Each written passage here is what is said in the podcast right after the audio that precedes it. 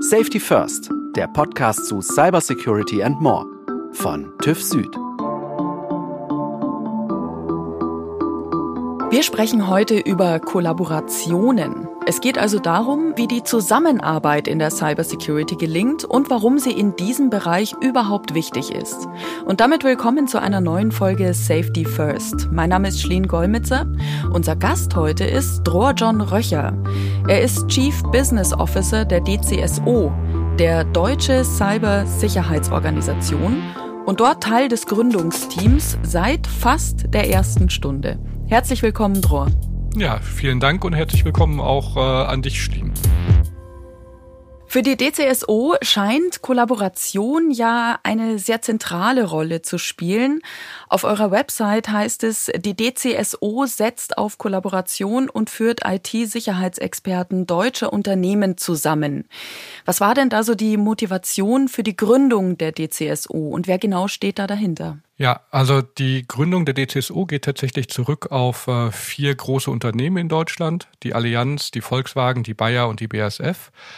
Äh, und entscheidend dabei ist zu verstehen, dass wir gar nicht aus den Security-Abteilungen heraus gegründet wurden, sondern äh, von den CIOs dieser vier Unternehmen, die irgendwann zusammenkamen und festgestellt haben, dass sie alle vergleichbare Herausforderungen mit der Security haben. Äh, das ist zum einen der Mangel an Experten im Security-Umfeld, der War for Talents. Das Zweite ist, dass die äh, vertrauenswürdigen Dienstleister ein bisschen Mangelware auf dem deutschen Markt sind. Fast alle haben irgendwelche Beziehungen zu Herstellern. Und auch wenn die dann beraten, gibt es zumindest immer den Verdacht oder steht der Verdacht im Raum, dass es dort irgendwie nicht ganz neutral und äh, unabhängig heraus zugeht. Das nächste Thema ist, dass die deutsche Wirtschaft keine richtige Plattform hat, auf der man voneinander lernen kann. Dann äh, fehlt auch ein koordinierter Austausch mit dem Staat und den Sicherheitsbehörden, die ja auch in Teilen den Auftrag haben, die deutsche Wirtschaft zu schützen. Und entlang all dieser Dimensionen äh, wurden wir dann aufgestellt als Unternehmen, um hier insgesamt die Situation zu verbessern. Dor, du bist fast Gründungsmitglied der DCSO, hast du uns gesagt. Wie genau bist du denn zum Unternehmen gekommen? Also ich bin im äh, Februar 2016 zur DCSO gekommen. Gegründet wurde die DCSO im November 2015 beim Notar und im Januar 2016 hat sie ihren Betrieb aufgenommen und einen Monat später war ich dann da. Ich bin zur DCSO gekommen tatsächlich, weil ich das Setup so spannend fand. Ja, ich bin seit fast 20 Jahren oder seit über 20 Jahren in dieser IT-Sicherheitsbranche unterwegs. In zwei, drei verschiedenen Stationen, war eigentlich ganz zufrieden, wo ich war, hatte einen guten Job und dann wurde direkt vor meiner Haustür dieses eigentlich einmalige Experiment gegründet, was es so woanders nicht gibt. Und da dachte ich, okay, das ist eine Gelegenheit, wenn ich die verpasse, dann äh, ärgere ich mich den Rest meines Lebens. Und ich kann mich noch dran erinnern, äh, 1. Februar war so mein erster Arbeitstag. Wir hatten von der Allianz am Pariser Platz in Berlin ein paar Räume gestellt bekommen, weil wir hatten ja noch nichts. Ja, irgendjemand hatte äh, einen Stapel Laptops gekauft, ich weiß gar nicht wie und wo.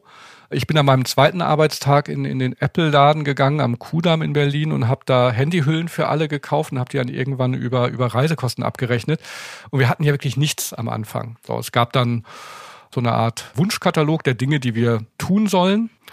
Das erste Jahr waren wir sehr stark damit äh, beschäftigt, uns da so ein bisschen frei zu schwimmen. Ja, also zu schauen von dem, was da draufsteht, äh, was ist sinnvoll, was machen wir, was ist vielleicht nicht sinnvoll für uns, ja, und machen nicht und, und welche zusätzlichen Dinge machen wir vielleicht, die gar nicht auf dieser Liste stehen. Ja, und das war tatsächlich am Anfang äh, eine, eine wirklich wilde Zeit mit äh, unglaublich viel Freiheiten und es hat äh, wahnsinnig Spaß gemacht. Was sind denn so die wichtigsten Ziele der DCSU? Also wir haben einen klaren Schwerpunkt in der deutschen Wirtschaft, äh, sowohl von den großen Unternehmen bis hin zu den kleinen. Also wir sind äh, jetzt nicht beschränkt auf die vier Gründerunternehmen und wollen dort fortgeschrittene Angriffe erkennen und abwehren. Das sind also zum einen Angriffe, die äh, staatlich gelenkt mit einem Spionagehintergrund äh, vorkommen, aber eben auch Angriffe der organisierten Kriminalität, die in den letzten Jahren ja auch äh, immer stärker Methoden anwenden, die man früher nur aus den staatlich gelenkten Angriffen kennt. Das heißt, äh, was, was sind es dann für Angriffe beispielsweise? Kann man die so ein bisschen konkretisieren? Naja, wir haben in den letzten Jahren ja zunehmende Professionalisierung in der organisierten Kriminalität gesehen. Äh, das macht sich insbesondere bemerkbar bei den sogenannten äh, Big Game Hunting Angriffen. Wo dann mehrere Erpressungsvarianten miteinander kombiniert werden, um maximalen Druck auf Opfer auszuüben. Ja, also zum einen die klassische Verschlüsselung mit äh, ihr bekommt eure Daten nur zurück, wenn ihr Lösegeld zahlt. Die Ransomware. Die Ransomware, genau. Mhm.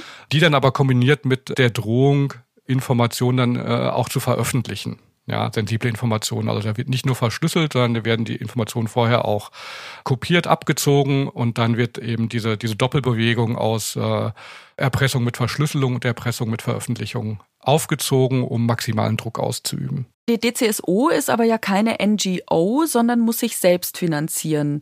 Worin unterscheidet sich denn da das Unternehmen zu den vielen Lösungsanbietern, Dienstleistern und auch Beratungsunternehmen, die es auf dem Markt schon gibt?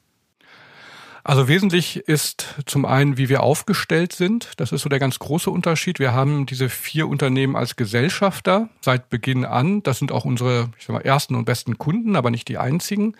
Wir dürfen aber gar keine Gewinne an die ausschütten. Also wir haben keine Profitmaximierungsabsichten, sondern die Gewinne, die wir erzielen, reinvestieren wir in Pro Bono-Projekte, in äh, Open-Source-Entwicklung und versuchen darüber auch unseren Purpose, unseren Zweck voranzubringen, in Summe die Sicherheit in, im deutschsprachigen Raum oder in Europa voranzubringen. Kommen wir noch mal auf äh, das große Wort Kollaboration zurück, um das es äh, heute auch hauptsächlich geht. Das ist ja ein oft genanntes Buzzword. Ich darf mal kurz zitieren von der DCSU-Webseite. Äh, hier steht, unter unserem Dach kommen führende Unternehmen, DCSO-Experten, Forschungsinstitute und Behörden zusammen. Gemeinsam teilen wir Wissen über Bedrohungen der Cybersicherheit miteinander und entwickeln Strategien zur effektiven und effizienten Verteidigung. Welche Rolle spielt denn Kollaboration insgesamt in der Cybersecurity und was sind da so die Erfolgsfaktoren? Also wir sehen zunehmend mehr Kollaboration. Früher gab es das gar nicht. Äh, das äh, Wort Sharing is Caring ja, ist mittlerweile geflügelt äh, in der, in der Security. Und insofern ist das ein ganz großartiger und wichtiger Kulturwandel, der da stattfindet. Was wir aber sehen, ist, dass für eine Kollaboration Vertrauen der eigentliche Schlüssel ist. Ja, ich muss, wenn ich mich öffne und von meinem Problem berichte oder davon, wie ich mit irgendwas umgegangen bin, dann muss ich dem Gegenüber vertrauen, dass er damit äh, sinnvoll umgeht, das nicht ausnutzt äh, und so weiter. So. Und tatsächlich ist es so, dass Vertrauen im Wesentlichen zwischen Menschen entsteht.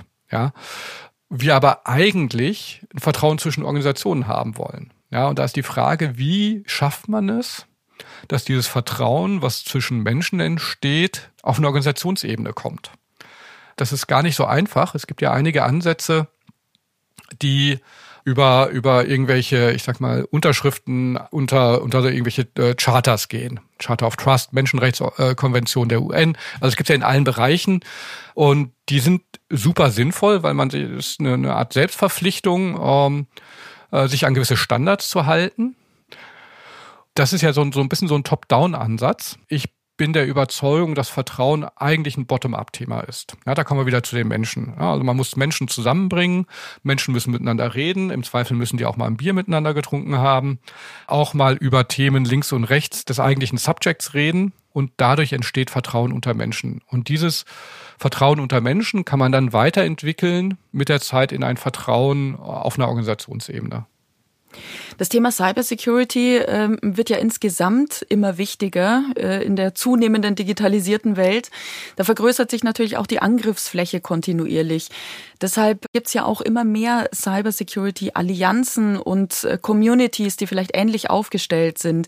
Wie funktioniert da die Arbeit in der DCSO und äh, wie unterscheidet sich die DCSO von anderen derartigen Zusammenschlüssen? Also da gibt's auch eine ganze Menge Unterschiede. Wir haben auf der einen Seite den sogenannten Fachbeirat, das sind heute circa 20 große deutsche Unternehmen. Und in diesem Fachbeirat sind wieder die CIOs der Unternehmen vertreten und auch die CISOs, das ist also ein gemeinsames Gremium letztendlich. Und in diesem Fachbeirat kommt man in regelmäßigen Abständen zusammen und tauscht sich auf einer eher strategischen Ebene aus. Ja, so eine strategische Ebene ist, gibt einen Anwenderbericht über einen Incident und dann wird eben darüber gesprochen, wie man als Organisation in Summe mit diesem Incident umgegangen ist. Das ist ein Format, das ist etabliert, das funktioniert gut. Solche Kreise gibt es auch anderswo. Bei uns wird das aber ergänzt, dass wir in unseren Services, die wir erbringen, auch immer eine Sharing-Komponente haben. die ist dann eher auf der Arbeitsebene. Und äh, ein schönes Beispiel ist unser äh, Threat Intelligence Service. Ja, da geht es also um den Austausch von Informationen rund um Angriffen, Angreifergruppen. Dort werden sowohl sehr technische Informationen untereinander ausgetauscht, aber eben auch Profile über Angreifergruppen. Und da sind wir auf der einen Seite eine Plattform, auf der die Teilnehmer zusammenkommen und miteinander reden. Auf der anderen Seite sind wir aber auch Content Producer in der Plattform und bringen da unsere eigenen Inhalte und Erkenntnisse aus unseren Teams mit ein. Und dort ist der Austausch so weit vorangeschritten, dass die Unternehmen über uns ihre Systeme miteinander verschaltet haben, so dass wenn ein Unternehmen dort Erkenntnisse über eine neue neuen Virus, eine neue Virusmutation äh, hat. Das Teilen der Erkenntnisse und der Möglichkeiten zur Detektion und Abwehr davon automatisiert über unsere Plattform mit allen anderen direkt geteilt wird. Und dadurch haben wir einen Austausch von Management-Ebene über die Expertenebene bis in die technische Automation hinein. Und ich glaube, das ist das, was uns ausmacht. Jetzt hattest du mir schon im Vorgespräch erzählt, es gibt auch äh, wöchentliche Berichte. Kannst du äh, davon so ein bisschen konkreter erzählen? Also das macht unser Threat Intelligence Team. Das beobachtet alles, was so in der Welt an relevanten Vorgängen äh, stattfindet, recht intensiv sammelt das jeden Tag. Also wir haben eine sogenannte interne Morgenlage, in der äh, alle relevanten Themen aufkommen. Und das sind nicht nur technische Themen. Ähm, für uns ist wichtig, äh, immer auch zu erklären, dass das, was im Cyberraum passiert, nicht, nicht losgelöst passiert, sondern in einem größeren auch politischen oder geopolitischen Zusammenhang steht. Ja, das heißt, da arbeiten tatsächlich auch Politikwissenschaftler in dem Team mit, nicht nur irgendwelche Security-Experten. Und aus dieser Morgenlagensammlung wird die ganze Woche über eben dann extrahiert, was für unsere Community besonders wichtig ist. Diese Themen werden sehr akribisch aufgearbeitet, eigentlich wie so eine äh, Masterarbeit. Sehr wissenschaftlich äh, wird dort erst einmal die, die Faktenlage dargestellt. Wir zitieren auch wissenschaftlich in unseren Berichten. Tatsächlich, da legen wir sehr viel Wert drauf. Basierend auf der Darstellung der Faktenlage kommt dann eine Einschätzung von uns. Da geht dann unsere Expertenmeinung ein. Und basierend auf dieser Analyse und Expertenmeinung kommen dann noch Handlungsempfehlungen. Wir haben also immer diesen Dreiklang aus Faktenlage, Analyse, Handlungsempfehlung.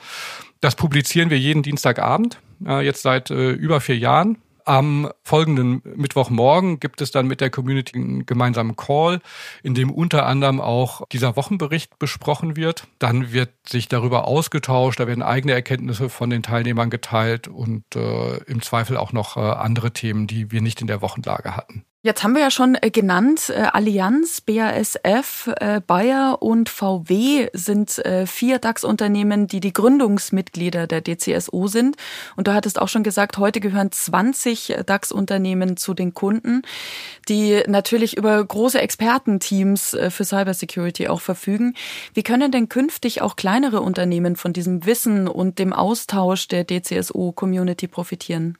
Letztendlich müssen wir, wenn wir den deutschen Wirtschaftsraum sicherer machen wollen, die Informationen so aufbereiten und bereitstellen, dass auch kleinere Unternehmen davon profitieren können, ohne dass wir Qualität rausnehmen.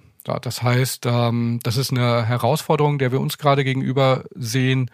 Wenn wir heute diesen Wochenbericht, von dem ich eben sprach, uns anschauen, dann habe ich schon erwähnt, das ist eine, eine wissenschaftliche Publikation. Da sind schnell mal 15, 20 Seiten kommen da zusammen äh, zu drei, vier Themen mit äh, 20, 30 Quellen pro Thema, die wir da eben mit angeben. Äh, das überfordert ein kleineres oder mittelständisches Unternehmen sehr, sehr schnell. Ja, ähm, da haben wir häufig äh, keine großen Security-Teams, sondern da haben wir äh, IT-Teams in den Unternehmen von drei, vier Menschen, vielleicht fünf Menschen, die auch Security mitmachen. Und äh, die Themen sind für die genauso relevant. Aber die Art, wie wir die Themen aufbereiten und transportieren, die muss für diese Unternehmen einfacher sein. Du sagst, ähm, das wird erst noch entwickelt in diese Richtung. Gibt es denn da vielleicht schon so ein paar grundsätzliche Ideen, wie das möglich sein kann, wie man kleinere Unternehmen noch besser mit einbinden kann, beziehungsweise sie auch in diese Community mit reinzuholen? Ja, also wie du sagtest, wir entwickeln das gerade. Und im Wesentlichen werden wir zwei Dinge tun. Zum einen werden wir aus den bestehenden Services, die wir haben, werden wir die Informationen in vereinfachter Form zusammenfassen und über ein Portal bereitstellen. Das wird äh, irgendwann später dieses Jahr, also im Sommer dieses Jahres passieren. Da sind wir schon recht weit in der Konzeption. Das ist der einfache Teil. Die Frage ist tatsächlich, wie baut man eigentlich eine Community nicht mit 20 Teilnehmern, sondern mit 300 oder 400? Und auch da haben wir erste Ideen, an denen wir arbeiten. Ähm, wir werden anfangen, jetzt auch unter, unter dem Corona-Eindruck natürlich, mit so äh, regelmäßigen Kennenlernen- und Sharing-Calls, in die die Leute reinkommen, um erstmal ein bisschen das Eis zu brechen. So, das ist dann noch kein sehr großes Miteinander, sondern wahrscheinlich am Anfang noch sehr, sehr stark auch durch uns getrieben.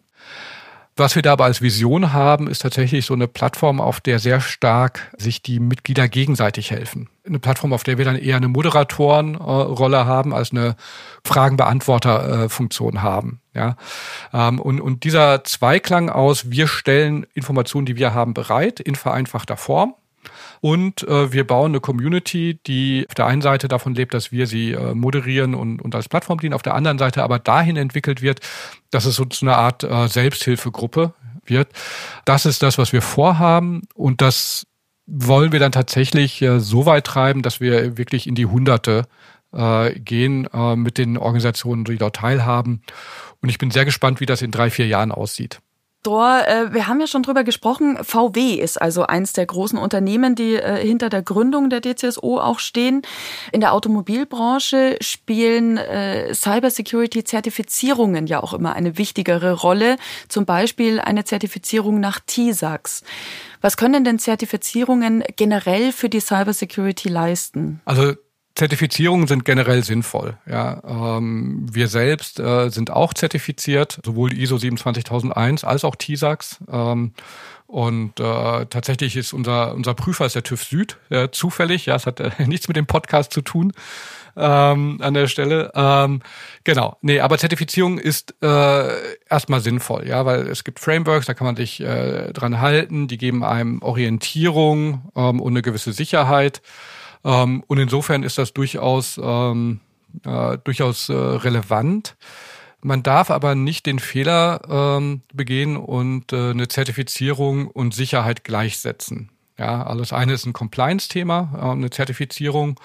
Und äh, die hilft natürlich in der Security, aber äh, nur weil man compliant ist, ist man noch lange nicht sicher. Ja, und äh, es gibt also ein Beispiel, das ich äh, immer sehr gerne erzähle. Das äh, ist ein bisschen drastisch, aber äh, verdeutlicht den Unterschied halt doch. Ähm, und das ist äh, die Titanic. Da ging es nicht um, um Security, nicht um Cybersecurity, sondern um Safety. Ja, und den ähm, äh, Unterschied von Compliance und Safety. Als die Titanic in See stach, galt sie als das äh, sicherste Schiff der Welt.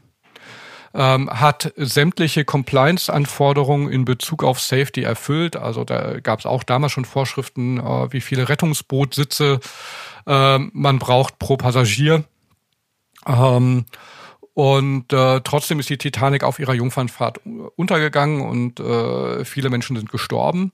Äh, und wir sehen sehr deutlich, dass Compliance und Safety hier nicht, nicht immer das Gleiche sind. Ähm, und das Gleiche gilt letztendlich auch für die Security. Und ähm, kann ich auch ein bisschen die Frage stellen, was ist da eigentlich passiert? Also in dem Fall scheint es so, dass der, der Kapitän sich auch zu sicher war und auch, äh, ich sag mal, unangemessen ähm, äh, unterwegs war äh, und, und Warnungen auch äh, bezüglich der Eisberge ignoriert hat. Ja. Und äh, trotz aller erfüllten Compliance-Maßnahmen ist die Katastrophe halt trotzdem eingetreten. Ja, und das sollte uns für die Cybersecurity einfach auch eine, eine Warnung oder Lehre sein.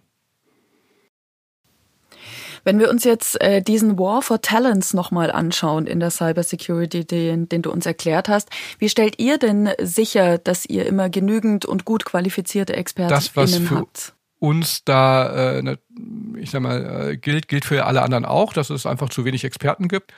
Und äh, was wir aber merken, ist, dass wir da recht attraktiv sind, äh, weil wir sehr stark Purpose getrieben sind. Ähm, ich habe das am Anfang schon mal erwähnt, dass wir ja unsere Gewinne nicht ausschütten, sondern reinvestieren in ähm, Pro Bono-Projekte, in die Unterstützung von Open-Source-Projekten und äh, versuchen das Richtige und das Gute zu tun. Dieser Zweck, das Gute zu tun, ist etwas, das viele Menschen motiviert. Das sehen wir, ja. Und äh, das ist tatsächlich ein Faktor im Recruiting, der uns hilft. Ja, und da unterscheiden wir uns dann auch von den ähm, Marktbegleitern, ja, die äh, nicht so sehr den, den Purpose in den Vordergrund stellen, sondern tatsächlich erst einmal das, das Geld verdienen. Und das reine Geld verdienen ist mittlerweile bei vielen Menschen nicht mehr der primäre äh, Antriebsgrund. Lieber Dror, vielen Dank, äh, dass du bei uns im Podcast warst und uns dein Vertrauen geschenkt hast, auch ohne, dass wir jetzt ein Bier zusammen getrunken haben. ja, das können wir ja gerne irgendwann nachholen. Das holen wir noch nach, freuen. genau. Dankeschön. Ich danke. Tschüss. Alle Folgen von Safety First gibt es unter tuffsud.com slash podcast. Wenn ihr in Zukunft keine Folge verpassen wollt, dann abonniert uns auf vielen Podcast-Plattformen oder Podcast-Apps. Vielen Dank fürs Zuhören, bis zum nächsten Mal und stay safe. Safety First ist eine Produktion von TÜV Süd. Moderation Schlien Gollmitzer. Redaktionelle Umsetzung und Produktion Ikone Media.